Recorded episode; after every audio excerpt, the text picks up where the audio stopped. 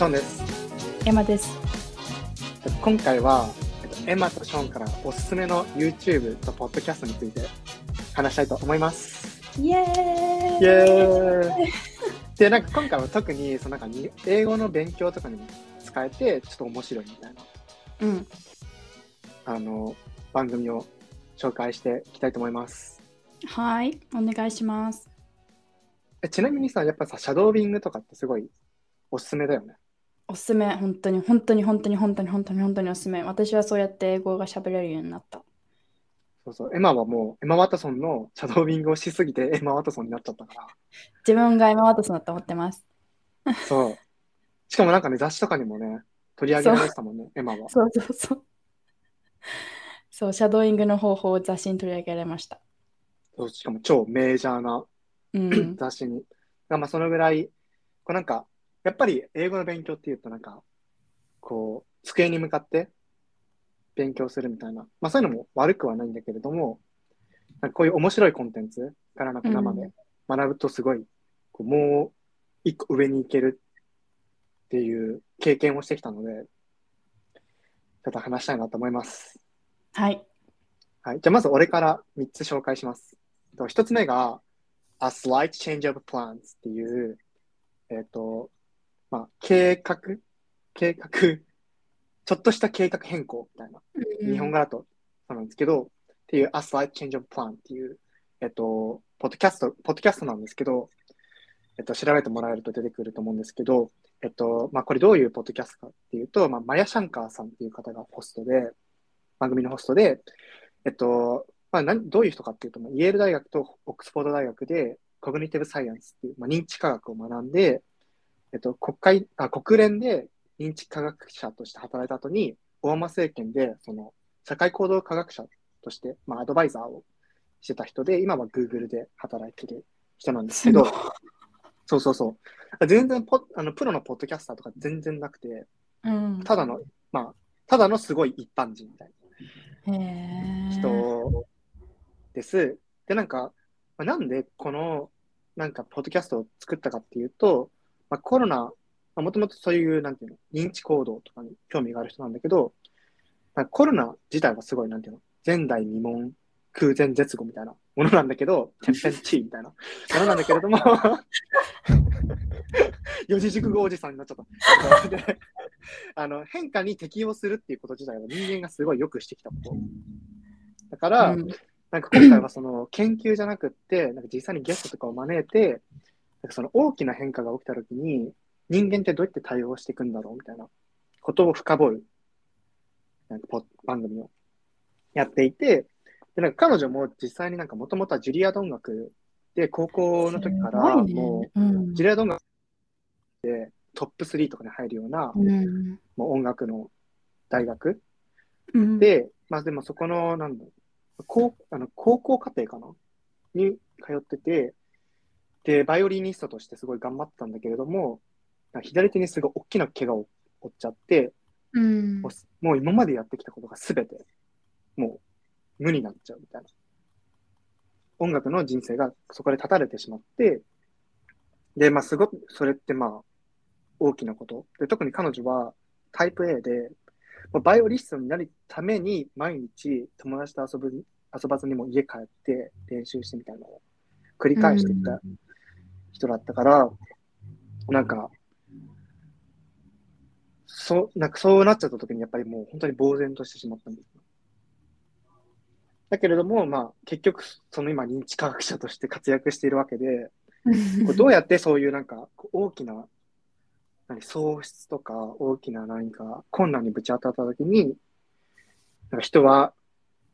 こうそこから何かを学んで進んでいく前に進むんだろうみたいな。っていうのをまあ番組で取り上げてます。で、まあ全部英語で、あのすごくクリアな英語を話してくれるから、うんあの勉強になるし、あと、なんだろうな、みんながよく見るシットコムとか、そういうのだと、やっぱりちょっとこう、知的さに欠けるうんけれども、まあ、ホストの人もすごくこう、質問の仕方が上手。うんだから、すごくこう、人に何か、やっぱり人と会話するときって質問から始まるから、うんで、やっぱり深い話をするときに、こう、あんまりなんか、ディレクトすぎず質問の仕方とかを学べますと。うんで、なんか、そのゲストとかには、ヒラリー・クリントンとか、え？そうそうそう、出てすきたりごい。とか、あとなんか、がんの研究者ですごい健康オタクだった人うん。が、なんか、もう、がんになりたくないからすごい頑張ってたのに、うん。去年、まあ、ステージ4のがんになってしまって、うん。でもなんか、面白かったのは、その実際になってから、なんか、この人間ってさ、その、そういう困難にさ、こう、慣れる力があるじゃん。うん。だから、なんか、実際になってみたら意外と、なんか、こう、お幸福を感じたというか、もうなんか頑張んなくていいんだみたいな。ああ、なるほどね。その健康だけ、本当になんかそれにとらわれてたからこそ。うんで、なんか逆に言うと、なんかこのぐらいにしかショックを受けないんだったら、まあなんかその、普通に生きてる時にここまで健康オタクなことしないでもっと食べたいもの食べればよかったみたいな。うーん、なるほど。そう、だからまあそういう変化には常にまあ予期しない副作用が来るっていうことをまあ学べるうんポッドキャストです。なので、すごい、あのぜひ、第1話はかあの、まあ、ホストに関する話なんだけれども、うんまあ、第2話、第3話ってすごい面白いので、ぜひぜひ聞いてみてください。えー、聞きます。はい。で、2つ目が、まあ、これちょっとふざけてるんですけど、Anna Faris is not qualified っていう、えっ、と、ポッドキャストで、うんえっと、まあ、コメディ、コメディのポッドキャスト。で、アメリカのなんかコメディ番組って基本つまらないというか、俺うん SNL とか全然笑わないタイプで、うん。で、でもなんかこれすごい面白いと思っていて、うん。で、このアナ・ファリスさんっていう人は、まあ、コメディ女優で、アメリカだったら知らない人はいないぐらいのの人で、まあでもなんか、まあ S 級ではないけれども、まあ A、B 級のなんかまあ人で、うん、で、なんか元旦那さんが、あの、ジュラシック・ワールドとかアドベンジャーとかに出てるクリス・プラットうん、知ってる、まあうんうん。なんだけど、まあ最近離婚しちゃったんだけど、えー。で、まあその人はやってます。で、まあシムっていうホストと二人でやっていて、でもなんか今ちょっとなんか仲違いしちゃって、今一人でアナはやってるんだけど、最近のはつまんないんだけど、初期のやつがすごい面白いので、えーぜひ聞いてほしくて、で、なんか、あの、まあ毎回ゲスト、ハリウッドのゲストとかを呼んで、うん、なんか、えっと、なんか、いろんな変な質問をしたりとか、うん、なんか、受からなかったオーディションの話とか、そういうちょっとなんかそう。そういうちょっと失敗談を話したりとか、あと毎回なんか、その、一般人からの電話を受け付けてて、なんかそこでなんか恋愛相談とかをなんかゲストと一緒にするみたいな。へえ。そうそうそうでもめ全然、綺麗な人だね。そう、でも全然なんか恋愛失敗しまくってるじゃん、この人。離婚2回してるのだから、まあうん全然資格はない。not qualified だけど、あ、そういうこと？あの、お答えしますみたいな感じの人。で、で、なんか、やっぱり他のプロのポあのインタビュアーと違って、やっぱりすごい本人が、なんだろうな、前に出ようとか、あとなんかうん逆になんかゲストの味を出そうとして頑張ったりとかしない人で、はいはいはい。なんか勝手になんかゲスト呼んで、勝手に喋ってるみたいな 感じだから、うなん、か、すごい学べたのは、アメリカでも、こうやって笑いを取ればいいのかっていうのがわかる。日本人のああ、すごい、深い。そう。なんか、うんアナの面白さって結構日本人も理解できる面白さ。うーん。で、結構ちょっと、ちょっとドライなんだけど、わかりやすい面白さだから、なんかちょっと声色を変えて、ちょっと悪口言ってみたりとか、その人に対して、うんとか、なんかそういうのがあるから、面白いし、あとなんか恋愛相談のコーナーは、なんか向こうが電話だから、その電話が苦手な人もすごいリスニングの練習になるああ、確かに。っていうので、電話って難しいよね。そう、電話すごい難しいから、そのうんなんか、途切れ、まあ何回でも聞き返せるんで、ポッドキャストだと。で、なんかやっぱり話とかもすごい面白いの。なんか、旦那さんが、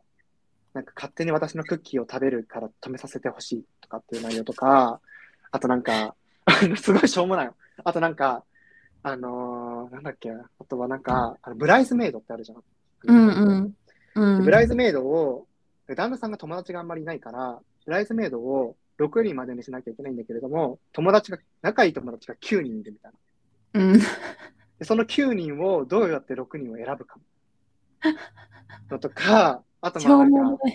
そう、なんか、あとなんかカナダの電話の相談の人で、なんか、ニュージーランドから来たすごいエキゾチックな彼女がいるんだけど、うん。なんか彼女がもうニュージーランドに帰らなきゃいけないんだけど、なんか自分もそれを追うべきかみたいな。うん。っていう話とか、なんかすごい全部しょうもないんだけど、めっちゃ面白くって、なんか俺はすごい聞いてられるから、えーそれ聞きたい。そう、ぜひ、あのね、オーブリー・プラザっていう人は本当に、俺はもう、めっちゃ笑って。何回も笑、何回も聞いて、何回も笑ってるんで、ぜひ聞いてみてください。で、あの、すごい、シャドーイングにも使える？やっぱ本当に普通に友達が喋ってるみたいな感じで喋ってるから、あの、もう本当にここに出出てきた、あの、フレーズはそのまま使えます。素晴らしい。そう。最後が、えっと、YouTuber の、えっと、レモンサワーさんって人 です。で、彼全然、あのまだサブスクライバーそんな多くないんですけど、すごい面白いんで、ぜひ聞いてほしいんですけど、えっとなんか、まあ、バックグラウンドは大大学と大学院が東京大学で、でも今、博士課程でオックスフォード大学に通ってがんの研究をしてる YouTuber。すごい頭いいね。そう、めっちゃ頭いいんだけど、なんかバリッバリの関西弁で、でめっちゃなんか淡々としてて面白い人なんだけど、なんかそのすごいじゃん。そのオックスフォードにも通ってて、理系でさ PhD なんて。でもなんかその英語ができなさすぎて、なんか、アイエルツの点数が足りなさ、足りなくて、なんかアドミッションになんか頼み込んだりとか、なんか、あの、英語がわからなすぎて、すごいはな恥ずかしい思いをしたみたいな話をすごい淡々としてて、もうすごい大好きな YouTuber で、なんか、まあ話の、なんか面白かった話は、なんか英語ができなさすぎて、最初の方なんか、バスの運転手に、なんでこっちは英語を話してるのにお前は理解しないんだって怒鳴られたりとか、あの、なんか、何十万とかいう詐欺にあったりとか、英語が、英語ができないせいで、イギリスで。なんかそういう話をすごい淡々としてたりとか、なんか一人でなんかパブでなんかひたすら飲んでるみたいな謎の、あの、動画が上がってたりとか、すごい面白いし、なんか彼はなんか今2年目なんだけど、なんか1年目全然伸びなかったらしくて、でもなんか英語がね、うん最近上げた動画がすっごい上手くなってて、うん。なんかやっぱりその20、今24とか5とかだと思うんだけど、うん。なんかやっぱりある程度言っても、ちゃんとなんていうの、地道に勉強してればすごい、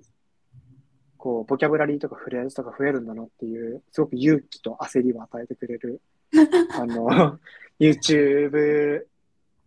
なんていうの、動画になっているので、ぜひ、あの、まあ、エマにはそうシェアしたんだけれども、うんあの見たことない人は、あの英語でレモン、レモンサワーなので、レモンサワーでオックスフォードってカタカナで出てくると思うので、ぜひチェックしてみてください。面白すぎ。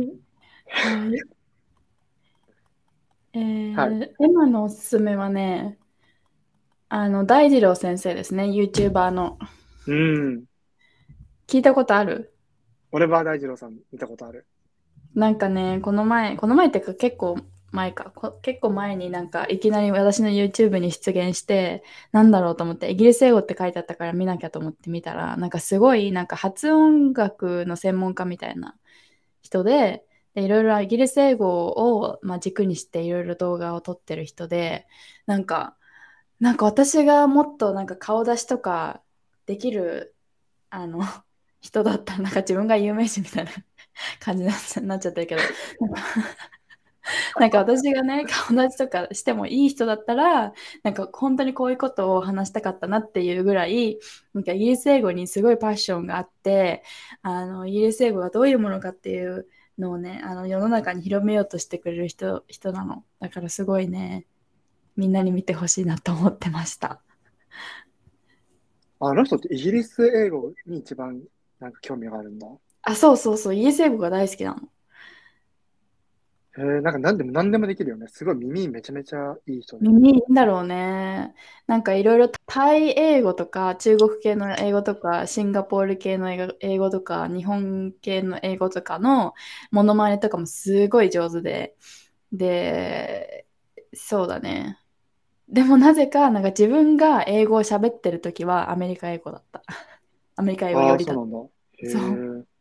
そうそうそうそう。で、なんか、あとはなんか、ウェールズ、ウェールズだったかな、ウェールズかスコットランド人の人にインタビューをして、なんか、インイギリスっていうか、イングランド英語とスコティッシュ英語の違いとかを話したりしててなんかイギリス英語が好きな人は絶対ハマるかなって思うなんかさこういうの見てるとなんか今すごいいい時代だなって思うなんかコロナですごい YouTuber の人が増えたじゃんなんか一般人がこういう風にインターネットを使って情報発信できるなんて言うんだろうなプラットフォームがあることが素晴らしいと思うしなんかそれでなんて言うんだろうなリなんかアウトリーチできる人が増えるわけじゃん。でなんかこういうこういうなんか発信をしていってもっとどんどんなんかイギリス英語に興味がある人が増えたらいいなって勝手に思ってる思ってた。なんかすごい大二郎さんの、あの YouTube にもコメントがすごいいっぱい来ててイギリス英語って面白いですねみたいな。でなんかあやっぱり興味持ってくれる人っているんだみたいな実感してたの実感をしていた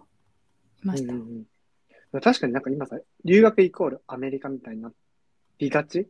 うんうんな気はして、ってか俺は最初なんか留学といえばアメリカみたいな。そうだよね。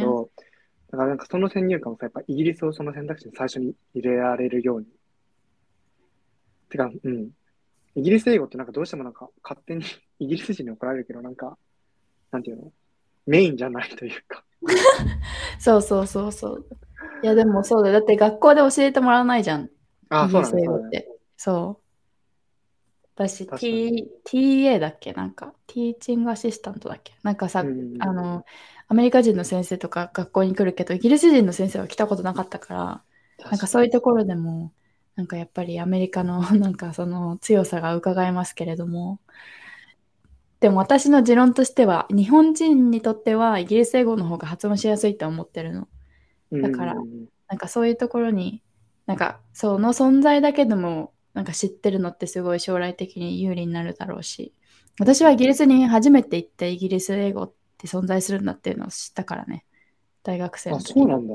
そう、初めて人生でイギリスに行って、なんか今まで自分が聞いてた英語と違うなって思ったの。全然何言ってるか分かんなかったけど、なんかその音が違うっていうのは分かって、で、なんかすごい綺麗にな、綺麗に聞こえるなって思って、そこからなんか興味持って調べ始めて、で、日本に帰ってきた時にイギリス英語って YouTube で調べたらエマ・ワトソンができ出てきて、なんて綺麗な英語なんだって思って、そこからエマ・ワトソンにハマったっていう私の人生だそうなんだ。そうだから高校の時ぐらいからハマってたのかと思ってた。全然全然、なんかハリー・ポッターでハマったとかではない。なんか大学1年生の時に短期留学でオックスフォードに行った時に初めてイギリス英語を聞いて、わーなんかすごいなんかかっちりしててすごい綺麗に聞こえるなって思ったのが始まりかな。へえ。やっぱりなんか私は人と違うことをするのが好きだから、なんか 生きってたのなんかアメリカ英語じゃなくて私は人と違うイギリス英語を学びたいみたいな。うん。そこからまあいろいろなんか研究が始まってなんか結局卒業論文でもイギリス英語について研究し研究したけどそうだからそうだからその大二郎さんの話にも戻るけど彼はすごいなんか発音の方法っていうか音韻学とかもすごいちゃんとやってて発音のなんなんて言うんだろうな仕組みとかもすごいよく分かってる人だからすごいなんか見てるだけで勉強にもなるなって思うかな。うんうんうんうんうん。うんへえ。でもまあ、大二郎、打倒大二郎で頑張っていただきたいなと思います。頑張ります。いろいろいるよね、でも英語の YouTuber ってなんかさ、あつし、あつしだっけ？あつあ、英語。そう、厚英語さん。俺さ、留学生の時めっちゃ留学生 YouTuber フォローしてて、うんうんうん。だから本当に厚英語さんが本当になんかすっごいある、あの、荒い画質で、うん、なんかすっごいブロークン英語で喋ってる時代から見てたから、すごいねなんか。すごい成長したなってうん。思すごいね、すごい人になってるもんね、今。う。ね。うん。バイリンガルとかもさ、最初すっごいさ、画質荒くて、うん。なんか、え、そうだったんだ。全然最初の方見たことないかも。あ、そう、最初の方すっごい画質荒くて、うん結構なんか、うん、よくわかんない人だった。そう、だけどまあ、今やっていう。うんね、今は有名になっちゃってね。そっかそっか。じゃあ大二郎先生、ぜひ、英語の勉強にも絶対なるしね。うん、そうそうそう。なんか導入編としてすごいいいと思うん。う。うん。っていう感じですかね。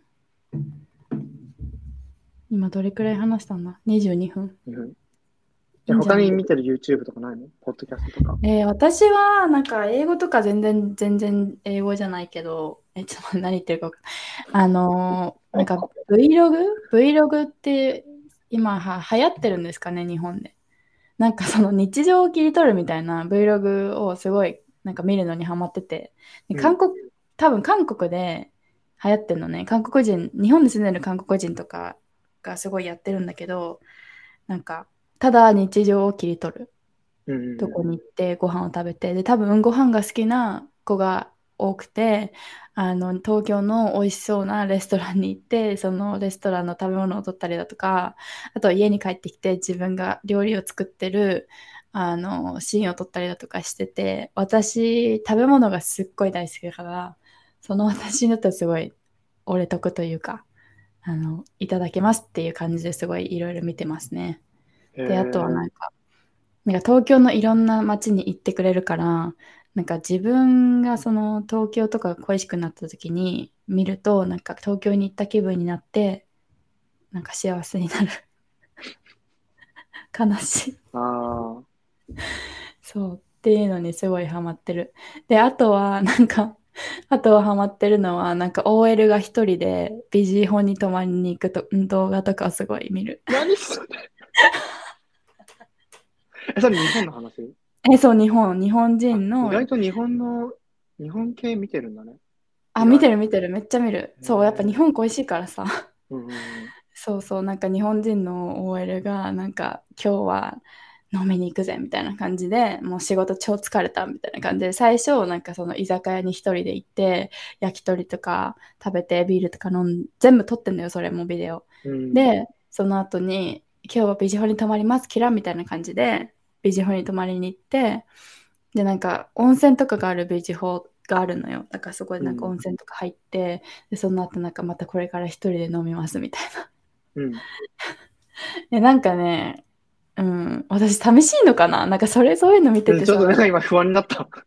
なんか多分、となんか寂しいんだと思う。なんか友達がいないからさ、こっちに。うん寂しい、寂しいから、ね。うん、なんかそういうのをちょっとね、見て、寂しさを、ま、紛らわせ紛らわしてるのかもしれないけど、うんなんかそういうのもね、よく見てますね。ちょっと今年どっかで日本帰ってきた方がいいよ。ねえマジで。5月に帰ろうと思ってる。あ、てかねあの飛行機予約した、5月に。そう。だから帰りたいと思ってます。今回は、えー、と私たちのお気に入りの YouTube 番組とポッドキャスト番組について話しました。I hope you guys enjoyed it. We'll see you on the next episode. Bye! Bye.。